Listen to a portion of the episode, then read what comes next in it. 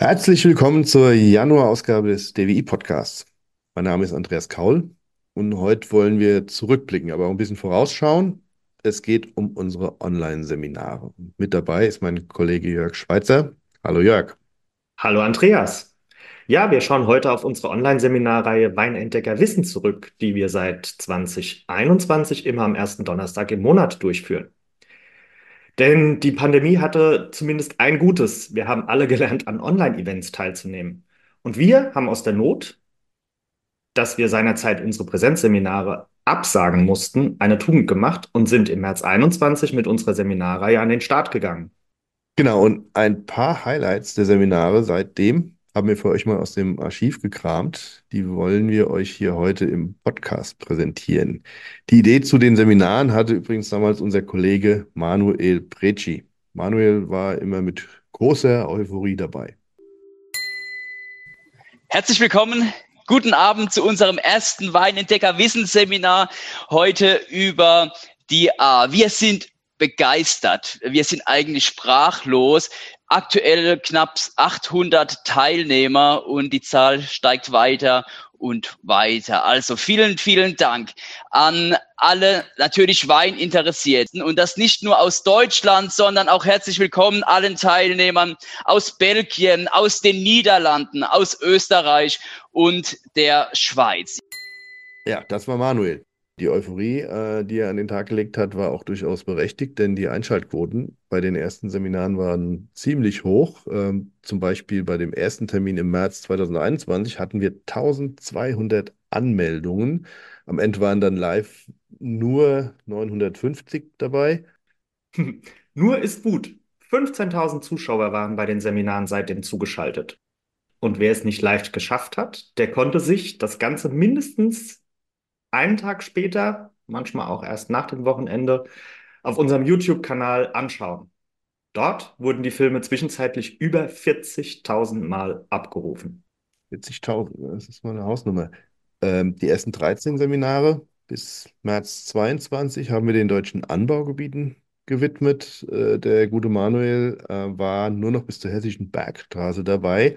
Dann hat er das DWI verlassen und ist seitdem Geschäftsführer bei der Winzergenossenschaft in Schriesheim. Grüße gehen raus. Ja, und dann hat er uns mit den Seminaren alleine gelassen.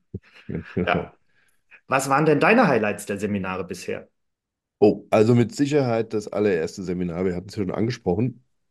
Die Teilnehmer können ja Fragen stellen. Das ist ja auch ein positiver Aspekt unserer Seminare und das wird dann an dem Abend reichlich genutzt, wie erwähnt. Wir hatten fast 1000 Teilnehmer und die haben auch jede Menge Fragen gestellt. Also ich habe mir an dem Abend tatsächlich die Finger wund getippt. Und das Schlimme bei der ganzen Sache, ich kam nicht dazu, die Weine zu probieren, die wir da an dem Abend vorgesehen hatten, vor vielen, vor vielen Fragen beantworten. Echt jetzt, das ist natürlich echt Worst Case. Aber Stichwort Weine. Wir verkosten ja keine individuellen Weine, sondern Weintypen. Das sollten wir hier nochmal kurz erklären. Zum Teilnehmen an dem ähm, Online-Seminar kann man sich Weinpakete besorgen. Das heißt, wir können gar nicht auf jeden einzelnen Wein eingehen, den jeder Zuschauer hat, sondern eben immer nur auf den Weintyp. Genau, also Weintypen heißt ähm, Beispiel an, bei der A waren es ein trockener Spätburgunder, ein trockener Frühburgunder und ein Blanc de Noir. Und die Weinhändler suchen sich das, suchen sich dann was aus ihrem Sortiment aus, was sie dann anbieten. Genau. Habe ich richtig verstanden? So hast du das richtig verstanden, ja. Wunderbar. Also, weißt du übrigens, was ein weiterer großer Vorteil unserer Seminare ist?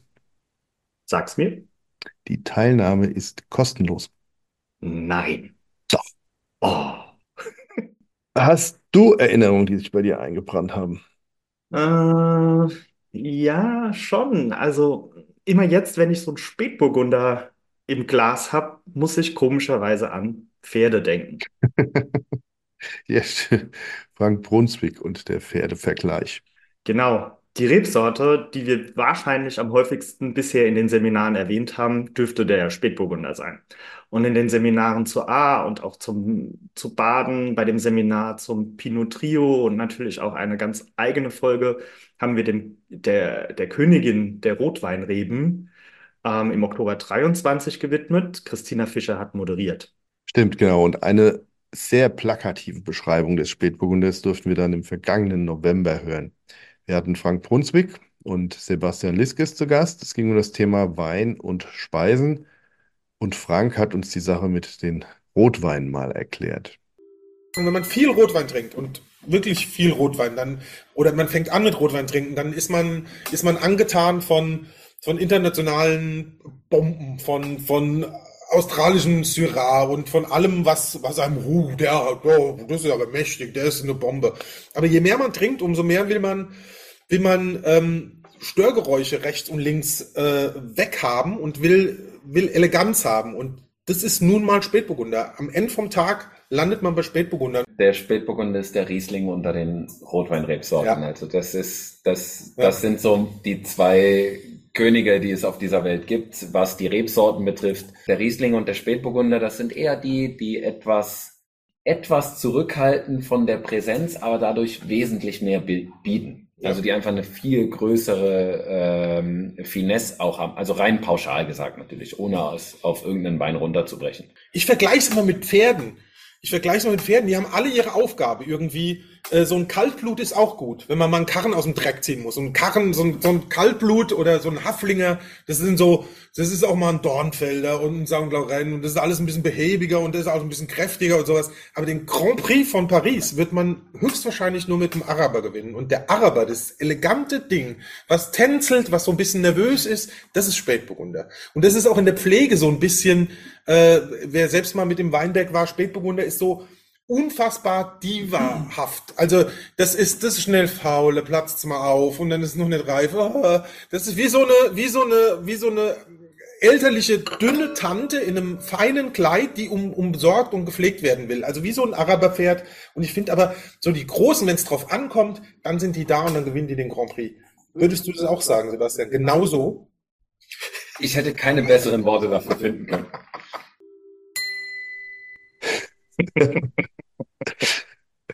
Man muss schon sagen, was den Entertainment-Faktor angeht, waren Frank und Sebastian ganz weit vorne mit dabei. Oh ja, wir haben viel gelacht. Aber auch das Fachliche kam nicht zu kurz. Und das ist übrigens eine Rückmeldung, die wir häufiger bekommen. Die Seminare gehen durchaus tief ins Thema rein, ohne dabei aber zu trocken zu sein. Immerhin schauen sich das die Teilnehmer Donnerstagabend an und dann wahrscheinlich nach Feierabend da darf auch schon mal gelacht werden. Haben wir eigentlich fast alle, ich meine, so viele Winzer gibt es jetzt auch nicht, jetzt müssen wir eigentlich fast alle genannt haben. Es dürfte sich keiner benachteiligt fühlen. Alles klar, wunderbar. Dabei, genau. Wunderbar. Sehr schön.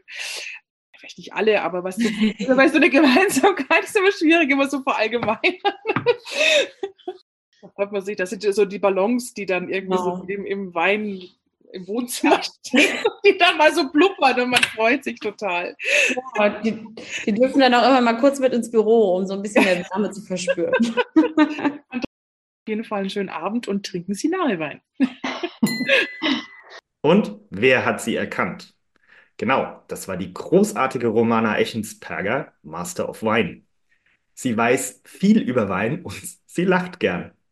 Dreimal hat sie es schon durchs Programm geführt bei den Seminaren. Das ist zusammen mit Christina Fischer, die auch dreimal dabei war, Rekord. Romana Echensperger und Christina Fischer sind ja schon zwei ausgewiesene Expertinnen, wenn es um das Thema Wein geht. Aber auch die anderen Referenten können sich sehen lassen. Alleine fünf verschiedene Master of Wein hatten wir schon dabei. Neben Romana waren das Caro Maurer, Alison Fleming, Konstantin Baum und Janek Schumann. Und meistens ist ja so, dass die Moderatoren sich noch Unterstützung aus der Praxis dazu holen. So haben wir in der Regel noch ein, zwei, drei Winzerinnen und Winzer dabei oder andere Experten zum Thema und die dann auch wirklich interessante Eindrücke aus ihrem Betrieb zum Besten geben. Das ist auch eine große Stärke der Seminare. Wir hatten da schon wirklich viele Leute dabei, die viel zu sagen haben. Mittlerweile sind wir da bestimmt bei 60, 70 Winzerinnen oder Winzer oder sonstigen Experten, die mitgemacht haben zu den unterschiedlichsten Themen. Und ein paar Highlights wollen wir euch nicht vorenthalten. Zum Beispiel Aurelia Werheim-Hamm erläutert das Für und Wider von Holz bzw. Stahlausbau beim Riesling.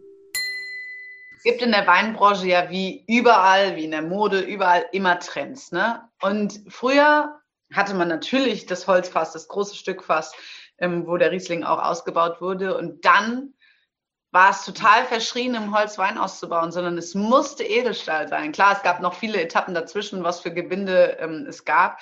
Aber Edelstahl ist natürlich das Gebinde, das gar keinen Einfluss auf den Wein hat und deshalb auch für den Riesling super ist im Ausbau. Also wir bauen zum Beispiel auch sehr viel im Edelstahl aus, ähm, weil es wirklich die pure Essenz vom Weinberg wiedergibt und vom Wein selbst überhaupt keinen Einfluss hat wenig Sauerstoff. Ähm, aber für manche Weine ist es dann doch wieder sehr speziell und sehr besonders, Weine dann doch wieder im Holz auszubauen.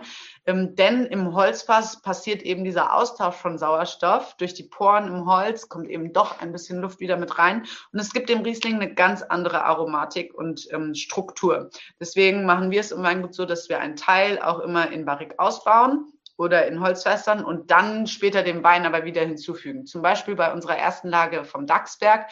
Da sind 30 Prozent tatsächlich in kleinen Barriques, aber in gebrauchten. Das heißt, dass die nicht so intensiv von dieser Holzaromatik und Vanillearomatik ähm, äh, beeinflusst werden, sondern eben, dass sie mehr diesen Schmelz hinten rauskriegen. Und das finde ich persönlich eine super schöne filigrane Möglichkeit, dem Wein noch eine ganz andere Struktur, ein ganz anderes Level zu geben. Und das ist ja auch das, was uns, unser Winzershandwerk so besonders macht, eben zu gucken, was passt zu jedem Weinstil ganz besonders? Wie kriege ich noch mehr Typizität aus dem Weinberg raus und dann eben auf die Flasche und ins Glas? Und ähm, da sitzen wir wirklich dann im Frühjahr und probieren Glas für Glas, wie finde ich es besser, wie viel Prozent von dem Barrique kommt denn wieder zu dem Wein. Das ist ein Weinberg, der komplett gelesen wird, aber dann eben unterschiedlichen Gebinden ausgebaut wird. Das heißt, kein Zusammenwerfen. Früher hat man ja, oder generell gibt's ja oft der, der Gedanke, wir punchen dann alles zusammen in große Tanks. Nein, es ist wirklich die Kunst, wie beim Kochen, dann die, die, die letzten Feinschliffe da zu finden. Und ich finde, das ist genau das, was unser Handwerk nochmal auf ganz besondere Art beeinflusst. Wieder was gelernt. Und auch schön, die Winzer Christian Nett und Stefan Braunewell erklären die Methoden zur Herstellung Roséwein. Also wir bauen, wir bauen äh, wirklich ein paar Weinberge, äh, wie vorhin schon gesagt, halt in dem Rosé, äh, mit der Rosé-Idee aus, äh, dass wir die Trauben dann für Rosé ernten. Das heißt, die werden normal gelesen, kurz angequetscht, kommen auf die Presse, stehen dann je nach Jahrgang und nach Idee äh, vom Wein äh, irgendwas zwischen einer halben und äh, sechs, acht Stunden, um ein bisschen Farbe auszulaugen und werden dann ganz normal gepresst wie ein äh, Weißwein auch. Und äh, der Dresser, der dann anfällt, ja, ist praktisch, äh, sagen wir mal, acht Stunden später äh, wieder draußen im Weinberg oder auf dem Kompostplatz und wird kompostiert. Und Thema Maischen erledigt, also die Beeren anquetschen, zusammen alles pressen. Hat natürlich über die, über die Dauer der Pressung, über die vier Stunden hat es dann auch immer wieder Kontakt zwischen dem Most und der Schale. Und äh, das ist eigentlich schon alles die Sanier-Methode, die darf dann der Stefan. Die darf der Stefan kurz erklären. Ja, also im, im Prinzip ähm, ist, ja, ist es einfach, jeder, der schon mal Obstsalat gemacht hat und quasi blaue Trauben hat, und wenn du die blauen Trauben aufschneidest, dann ist das Fruchtfleisch meistens hell und der Saft ist hell. Und ähm, das ist das Thema Maischen. Ne? Du quetschst quasi, du quetschst diese Schale, dass die aufplatzt, der Saft frei wird. Und Christian sagte, von einer halben Stunde bis sechs oder acht Stunden Maischestandzeit, also desto länger quasi die Trauben zusammen mit dem Saft stehen, desto mehr Farbe geht auch in den Saft über. Und die Senier-Methode ist quasi äh, vielleicht die Extremmethode dazu, wobei die in, also für mich in zwei Richtungen zu denken ist. Ich hatte ja gesagt, wir müssen eigentlich eine Stufe vorm Keller anfangen. Der, die Lese gehört dazu.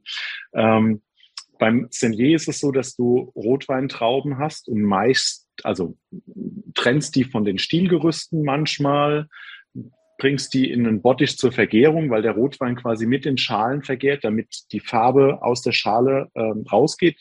Rosé wird quasi eher wie ein Weißwein direkt gepresst. Rotwein bleibt zum Beispiel 14 Tage, drei Wochen, vier Wochen, je nach Weintyp, zusammen mit der Schale, um dort aus der Schale und aus den Kernen die Farbstoffe und diese Gerbstoffe zum Kauen rauszuholen. Also wir machen zwei Sachen, zwei Senier-Sorten, würde ich sagen, daraus.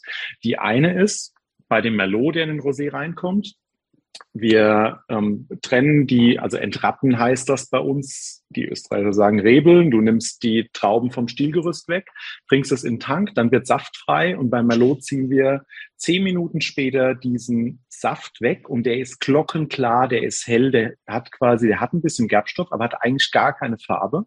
Und ähm, dann gibt's aber Merlots, die lassen wir zwei Tage stehen und ziehen dann den Saft raus aus dem Rotweintank und dann ist der quasi ganz dunkel. Und es hat zwei Effekte. Zum einen Beim Rotwein nimmst du quasi oder bei den bei der Maische, wo ja quasi für, den, für die Rotweingärung die Trauben zusammen mit dem Saft sind, nimmst du Saft weg. Das heißt, du erhöhst das Verhältnis von Schale und Kernen äh, in Bezug auf den Saft, der übrig bleibt in dem Tank, um den Rotwein eigentlich kräftiger zu machen und hast als nebenbei eigentlich als Abfallprodukt, was wir aber ganz bewusst produzieren, hast du ein super äh, Rosé, weil der quasi aus hochreifen Trauben entsteht. Und wenn du es halt zwei Tage später machst, hat er auch richtig viel Farbe auf einmal und richtig viel Gerbstoff.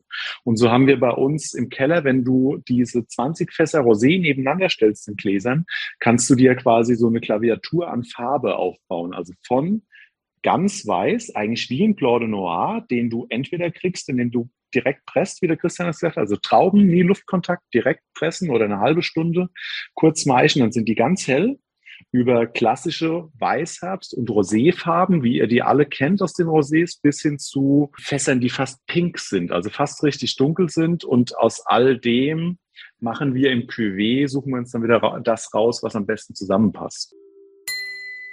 Sehr anschaulich, das habe sogar ich jetzt verstanden. Und bei dem Thema können wir gleich weitermachen. Wie ist das denn mit der Farbe beim Rosé-Sekt?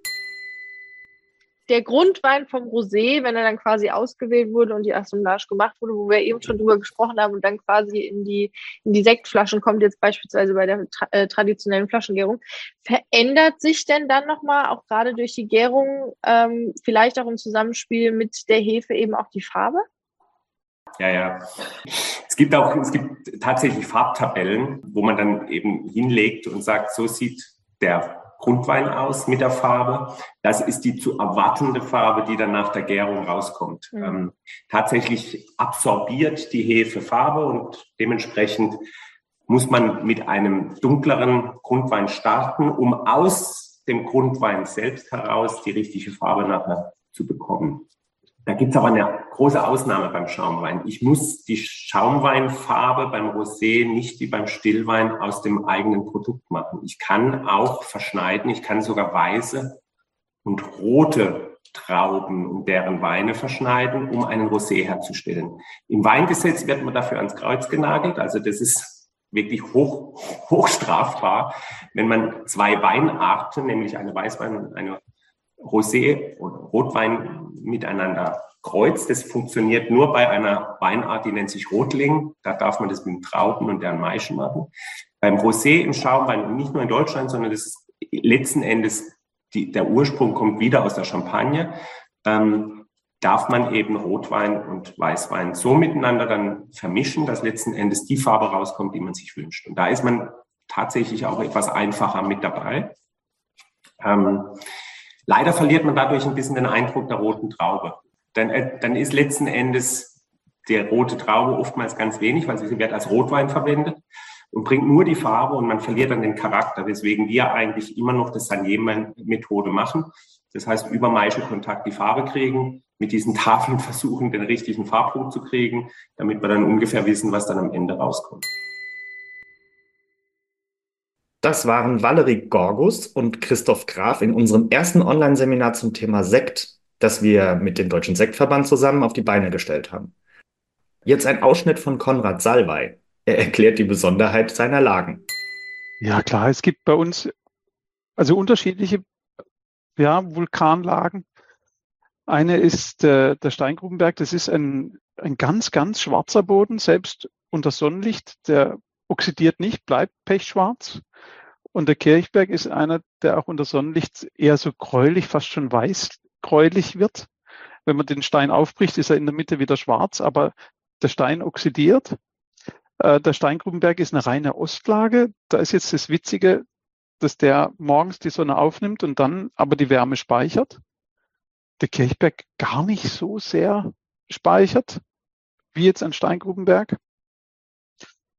Ähm, ja, Sicher ist es am Schluss immer, manchmal, manchmal muss man die Reben ja auch so ein bisschen stressen. Also das ist ja nicht immer nur gut, wenn man sie verwöhnt und alles drumherum macht, sondern manchmal muss man auch diesen leichten, ich sage jetzt Wasserstress zum Beispiel ausüben, damit die Rebe so ein bisschen nach unten kämpft. Wenn sie immer nur verwöhnt wird und oben Wasser kriegen würde, dann äh, kommt sie auch nicht in die Tiefe und dann kriegen wir auch nicht wirklich die, dieses, ist für mich jetzt dieses noch ein bisschen salzigere äh, im Wein. Dann bleibt die, die Rebe ist ja grundsätzlich wie, ich glaube, wie alle Lebewesen, was ein, ein faules Lebewesen. Wenn oben alles im Übermaß ist, dann, dann hält sie sich nur oben auf. Manchmal muss man auch so ein bisschen sie ärgern. Man muss die Reben auch mal ärgern, das muss mir merken. Ja, es ist einfach interessant, den Winzerinnen und Winzern zuzuhören, wie sie da aus dem Nähkästchen plaudern. Und hier noch ein Ausschnitt von Oliver Zeter im Gespräch mit dem Moderator Dennis Dume zum Thema Sauvignon Blanc. Also erstmal, als ich in der Pfalz angefangen habe mit Sauvignon Blanc, ähm, habe ich mich ein bisschen auf Irrwege führen lassen. Sprich, die besten Lagen, wie zum Beispiel Riesling, also Buntsandstein, Verwitterungsböden, heiß, warm, äh, sind eigentlich gar nicht so geeignet für Sauvignon Blanc, weil dann verspielen sie ihre komplette Eleganz ihre, ihre Pikanz. Sprich, über die Nacht, die warmen Nachttemperaturen, äh, veratmen sie Aroma und äh, werden einfach bloß banal und ein bisschen gelb, rund und so weiter und äh, bringen halt nicht die Pikanz hervor, diese und die Rasse, die sie eigentlich vorbringen sollten. So und äh, ich habe aber den Weinberg, ich habe es jetzt so sonderlich aussuchen können damals 2003, 2004. Ich habe auf das zurückgreifen müssen, was im Prinzip verfügbar war. Das war von Großbusse eine Lage in einem ziemlich fertilen Boden, sage ich mal, äh, in, in, auch ein bisschen in der Ebene und habe dort Sauvignon Blanc gepflanzt, waren sechs verschiedene Klone, parallel dazu gleich ein bisschen Viognier und um irgendwo ein Pendant zu haben. Und es war genau letztendlich ähm, der richtige Boden. Sprich, Sauvignon Blanc ähm, ist sehr wasserliebend, ähm, macht sie unbedingt nicht unbedingt zur Rebsorte der Zukunft auch für die Pfalz, muss man ganz ehrlich sagen. Ähm, was er gern mag, ist auch natürlich eine Ertragsreduzierung. Ähm, du kannst was Sauvignon Blancs in großen Mengen machen. Das sieht man oftmals auch in Neuseeland, wo dann in Doppeletagen äh, Cordons mhm mit Spiegelreflektoren äh, unten angebaut wird. Das ist ein absoluter High Cropper, also riesige Erträge, aber dann bleibt halt irgendwo das Aroma auf der Strecke. Dann werden Sauvignon Blancs eher so, ich sag dann immer Bardrinks, ja, äh, die dann nicht nach Wein schmecken, sondern echt wie so ein, wie so ein, wie so ein Stachelbeersaft. Und ähm, das ist halt die Herausforderung beim Sauvignon Blanc. Du musst ein bisschen zuhören, du musst ihn anschauen.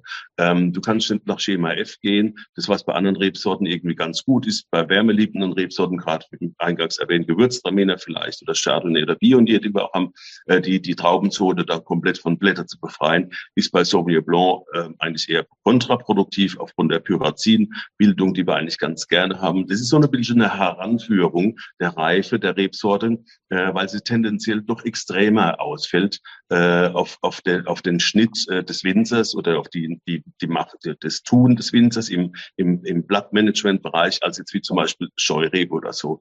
Weil Sauvignon Blanc ist ja oftmals auch nicht ganz so beliebt und oftmals ein bisschen gebasht, weil es halt oftmals zu grüne Aromen sind. Und das kann ich mhm. komplett verstehen. Also ich meine, wenn das dann irgendwo schmeckt, ich drückt es dann immer sehr metapherhaft aus. Wenn es dann so schmeckt, als würde man Rasenmäher von unten abschlecken, dann macht die Sache überhaupt keinen Sinn mehr. Sondern es muss equilibriert sein. Es muss eine runde Geschichte sein. Es darf auch nicht zu überseeisch sein äh, oder zu, zu exotisch oder so, sondern den Wein ein bisschen für sich äh, machen lassen. Und deswegen machen wir im Weinberg viel und im Keller eigentlich gar nichts mehr. Also früher, wenn ich das noch anhängen darf, denn es waren wir oft unterwegs und haben mit Trockeneis gearbeitet. Da haben wir das ganze, das ganze Dorf immer mit, mit dem Traktor so durchgefahren sind, halt aus TV, Diskothek, äh, durch den, durch den Tanzflächennebel und so weiter, machen wir gar nichts mehr. Äh, auch diese, diese früher, was man ganz gern, weil, es war halt Schul, äh, äh, Schul, Schulmeinung gewesen, äh, Zugabe von Enzymen und äh, absolute Oxidationshemmung und mit, mit, äh, mit äh, Zitronensäure, also Vitamin C, äh, wir machen immer weniger. Also wir machen jetzt eigentlich, wir machen jetzt genauso viel wie bei anderen Rebsorten auch mit einer Ausnahme, dass wir die Pressen immer voll halten und machen eine Standzeit, damit wir eben die Bukette, Bouquet-Rebsorten, Bukette eben aus dem Sauvignon Blanc auslaugen, weil diese Bouquet-Stoffe halt zu 90 Prozent in der Beerenhaut drin sind. Ne? Mhm. Du, ähm, die, ähm, der Lesezeitpunkt für den Sauvignon Blanc, der ist ja eigentlich relativ kurz. Das heißt, du hast eigentlich ja. ein relativ kurzes Fenster. Ja. Äh, ähm, ich hatte, hatte auch mal von dir gehört, mal, ähm, dass du ja auch zum Teil unterschiedliche Lagen und unterschiedliche gelesene äh, Zeitpunkte miteinander verschneidest. Ne? Absolut. Ich glaube, das ist auch ein, das ist auch, glaube ich, auch ein ganz gutes probates Mittel, um irgendwie so einen Mittelweg zu finden. Ja, genau. Also gerade für die Basis irgendwo. Sagen wir die Top-Schichten, wie zum Beispiel ein Terroirwein wie der Steingebiss oder die Pymés oder der Bär oder so, das sind so, ich vergleiche es immer wie wenn man in der Küche unterwegs ist. Das ist halt irgendwo ein Stück Fisch oder ein Stück Fleisch oder irgendwas, was auf die auf den Punkt gegart sein muss, das optimal zu versorgen. So. Und wenn wir vom normalen Sauvignon Blanc reden, natürlich machen wir eine, eine, eine bisschen eine Melange, also irgendwo so wie so ein Obstsalat oder ein Risotto, das von mehr mhm. Zutaten lebt, weil ansonsten würde der Sauvignon Blanc das Ergebnis zu polarisieren werden. Da hätte man entweder nur grün oder nur gelb. Und wir wollen eben äh, sowohl diese, diese grünlichen als auch diese tropischen Aromen drin haben. Und deswegen machen wir natürlich eine, eine, eine gestaffelte Lese. Wir würden es auch anders von der, von, vom Arbeitsablauf gar nicht hinkriegen. Blanc ist im Keller unglaublich aufwendig durch eben diese Zeitverzögerung, äh, wo wir den, die Maische in der Presse stehen lassen müssen. Das ist nicht mehr sechs Stunden. Also man kann äh, dann maximal zwei Pressen machen mit Putzen und so weiter am Tag wo man normalerweise dann drei oder vier macht. Ne? Mhm. Und äh, das ist dann eben auch ein bisschen das Nadelöhr. Ich spreche da oftmals von bei der Ernte, wir fangen immer an, an zuerst mit Sauvignon Blanc, dort auch gerne dann für den Sektgrundwein primär mal zwei Tage und dann geht's los mit Sauvignon Blanc. Dann habe ich ein, andere, ein, ein, anderes Programm, einen anderen Chip im, im Kopf drin und es ist nach zehn Tagen oder zwei Wochen ist es echt wie eine Erlösung, wenn man dann endlich wieder andere Rebsorten äh, äh einfahren darf. Ne? Wenn es schmeckt, als würde man einen Rasenmäher von unten abschlecken. Habe ich das richtig verstanden? Ja, das hat er so gesagt. Und den O-Ton haben wir jetzt tatsächlich mal etwas länger stehen gelassen, damit ihr seht, wie tief die Experten da ins Thema einsteigen. Dem guten Oliver Zeter könnte man noch äh, stundenlang zuhören.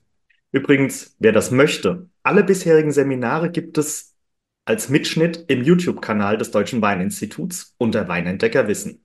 Eine Frage, die du auch schon häufiger gehört hast, Jörg, welcher Wein zuerst? Ja, ja, ja das, ist die, das ist die berechtigteste Frage überhaupt. Wir verkosten ja während der Seminare in der Regel drei Weine, wie schon erwähnt.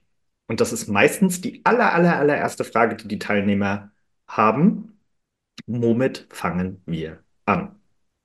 Verständlich. Die haben ja alle Feierabend und haben jetzt drei Flaschen Wein vor sich. Wenn dann der Referent erstmal anfängt, über weiß nicht, Anbauflächen, Rebsortenstatistik oder Gesteinsformation zu schwadronieren, bevor der erste Wein probiert wird, dann werden die auch schon mal nervös. Stimmt. Deswegen ist das oft das Erste, was wir klären, bevor danach gefragt wird. Gutes Stichwort. Schön ist bei den Seminaren übrigens auch, die Teilnehmer können Fragen stellen. Und die werden dann auch direkt im Seminar von den Experten beantwortet. Das Ganze erfolgt über den Chat. Die Kameras und die Mikrofone sind nur bei den Referenten eingeschaltet. Genau, also falls jemand ähm, sich scheut, an einem unserer Seminare teilzunehmen, weil er denkt, er müsste dann mitreden oder wird gesehen, nein, das ist nicht der Fall. Es sind tatsächlich nur die Referenten dabei. Und warum erzählen wir euch das alles? Die Seminarreihe geht 2024 jetzt mittlerweile schon ins vierte Jahr. Die Termine fürs Jahr stehen fest. Die Registrierung ist offen und ja, ihr könnt euch anmelden. Wie gesagt, Teilnahme ist kostenlos. Aber eine Sache sollten wir doch noch vorweg erwähnen. Eine Warnung sozusagen. Startet das Seminar nie mit leerem Magen. Denn man kriegt Hunger, wenn man den Referenten zuhört. Oh ja. Gegrilltes Thunfischsteak oder ein Wolfsbarsch mit Ratatouille. Wenn man jetzt so Rehrücken ist ja auch oft hat auch sowas, äh, ja, wenn man ja auch gut abgehangen hat und so, dann serviert man das ja auch gerne mit Preiselbeeren dazu. Schönes Campis, dann schön mit ein bisschen Curry oder malaiischen Curry, ja, angebraten oder ein bisschen Zitronengras. Das ist eine schöne Reduktion, eine schöne, einen schönen Braten-Touch auch mit dabei ist. Blauschimmelkäse, Birne, geröstete Walnuss. Ries leicht angebraten mit einem, mit einem äh, Purple Rain Kartoffelstampf in einer Chablis-Soße. Also gegrillter Thunfisch mit einem Rosé, der leicht im Holz war. Zum Beispiel einen italienischen Insalata Frutti Mare. Oder Salat wirklich mit einem schönen Dressing dazu, weil er einfach auch die Frische mitbringt. Gegrillter grüner Spargel, wenn wir gerade bei Grillen sind. Leberknöpf mit Saumagen, mit einer mit einer Bratwurst mit Majoran ohne Ende, mit Kraut, mit Püree, mit allem und noch einer Zwiebelsauce. Ja, das ist allerdings sehr appetitanregend. Das war dann unter anderem auch der Grund, weshalb wir im Mai, dieses Jahr im Mai, ein besonderes Thema haben, Wein und Grillen. Geplant ist, dass wir zusammen mit TV-Koch Frank Brunswick das Ganze in der Theorie durchleuchten den guten Frank dann aber auch etwas auf dem Grill zubereiten lassen, wenn wir schon einen Koch dabei haben.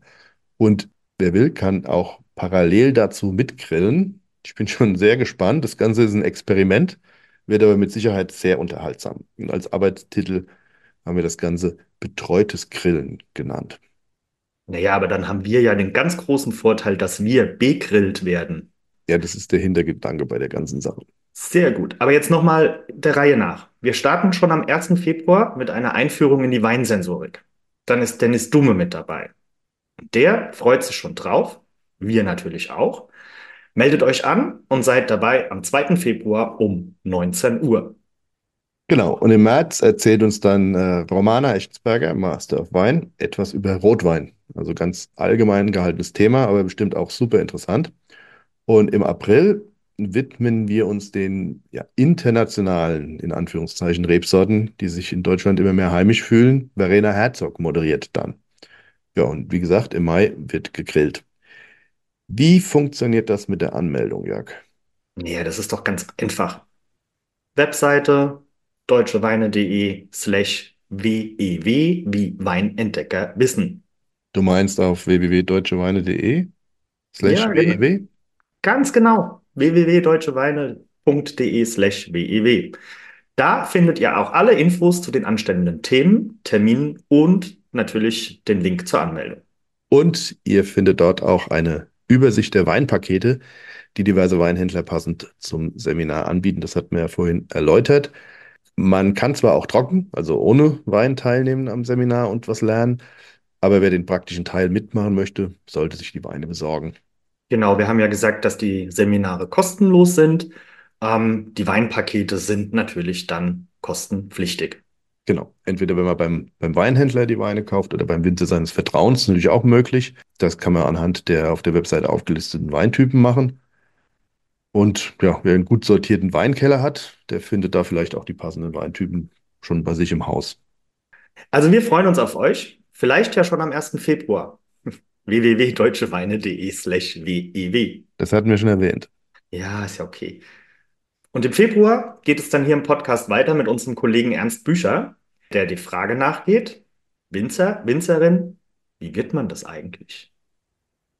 Ja, und bis dahin wer das aktiv begeht, kommt gut durch Fasnacht, Karneval oder wie auch immer ihr das bei euch nennt. Und für die, die genervt sind von dieser Art der Brauchtumspflege, kommt auch gut durch. Und die, die davon überhaupt nichts mitbekommen, euch auch ein paar angenehme Wochen. Also, in diesem Sinne, wir sehen uns am Donnerstag zu Weinentdecker Wissen online. Tschüss. Macht's gut. Vielen, vielen Dank an alle, die sich hier mit eingeschaltet haben. Ich hoffe, ihr habt jetzt so einen kleinen Überblick bekommen